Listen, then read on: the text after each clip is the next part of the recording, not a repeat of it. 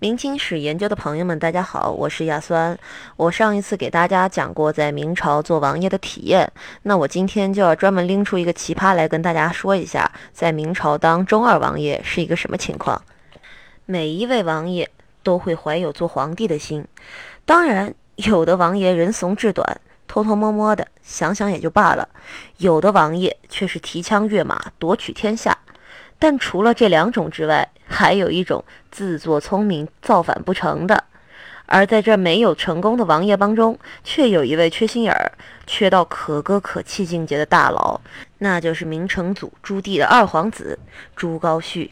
有人说啊，上帝为你关上了一道门，就会给你打开一扇窗，可能是为了弥补朱高煦的缺心眼儿，老天在军事上给他成为一代猛将的功勋。朱高煦这小子啊，打小招猫逗狗的。他爷爷朱元璋觉得他太轻佻，而且他还偷自己舅舅魏国公徐辉祖的马骑。不说其他的方面，在姥姥不疼、舅舅不爱这一点上，朱高煦真的是做了一个十足。可能是捣蛋的孩子都比较英勇。所以在老爹朱棣起兵靖难之后，朱高煦就在军中一直充任先锋将军，简直是所向披靡、神挡杀神，并且在白沟河以及浦子口多次将朱棣救出险境。而朱棣对这个猛得不像话的儿子也是大加赞赏，甚至以为累己。要知道这句话可是很有重量的，简直就是说朱高煦是接班人差不多。但是。毕竟只是累己，朱高煦理解这是老爹要将他立为世子的诺言。当时靖难还未成功，朱棣只是王爷。可由于性格粗豪，朱高煦还和朵颜三位蒙古骑兵打得火热。有了纵横天下的蒙古骑兵，再加上父亲对自己的金口玉言，朱高煦彻底膨胀了。膨胀之后。当然要符合套路，多干一些坏事儿。所以《明史·朱王传》记载，朱高煦恃功骄恣，多不法。当时朱棣已经登上了皇帝的宝座，但却把大儿子立为太子，太子的儿子朱瞻基立为皇太孙，他这老二只是立为汉王。中二王爷他表示，宝宝不开心，宝宝很不忿。为了安慰这个多次救自己于危难之中的儿子，朱棣于是将只能由皇帝亲自管辖的清军天策卫赏赐给了朱高煦，用来弥补他不能做太子的遗憾。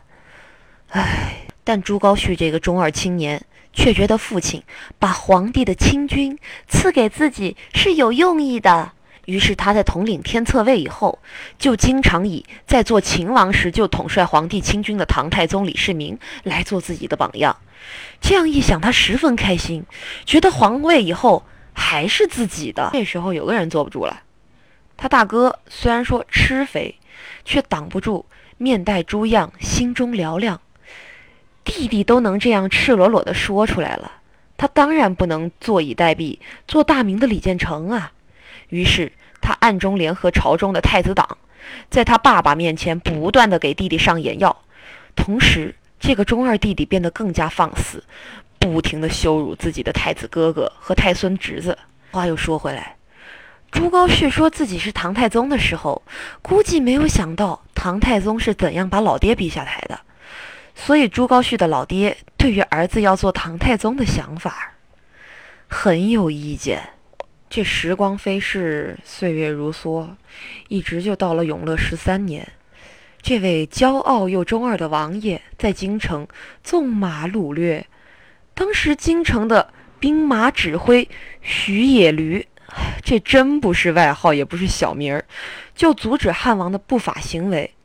但非常不幸，unfortunately，这位天生武力值爆棚的朱高煦，一锤子。就把可怜的徐野驴的脑子开了瓢儿，而他爸爸在听到这个消息之后十分震怒，将这越来越无法无天的儿子彻底的赶回了山东的封地。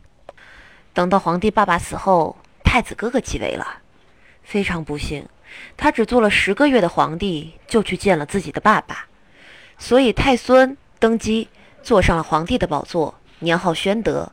看到自己的爸爸和哥哥都死了，已经许久不出幺儿子的中二病，心里又痒痒了。于是他又开始作死的，不断的挑衅自己侄子的底线。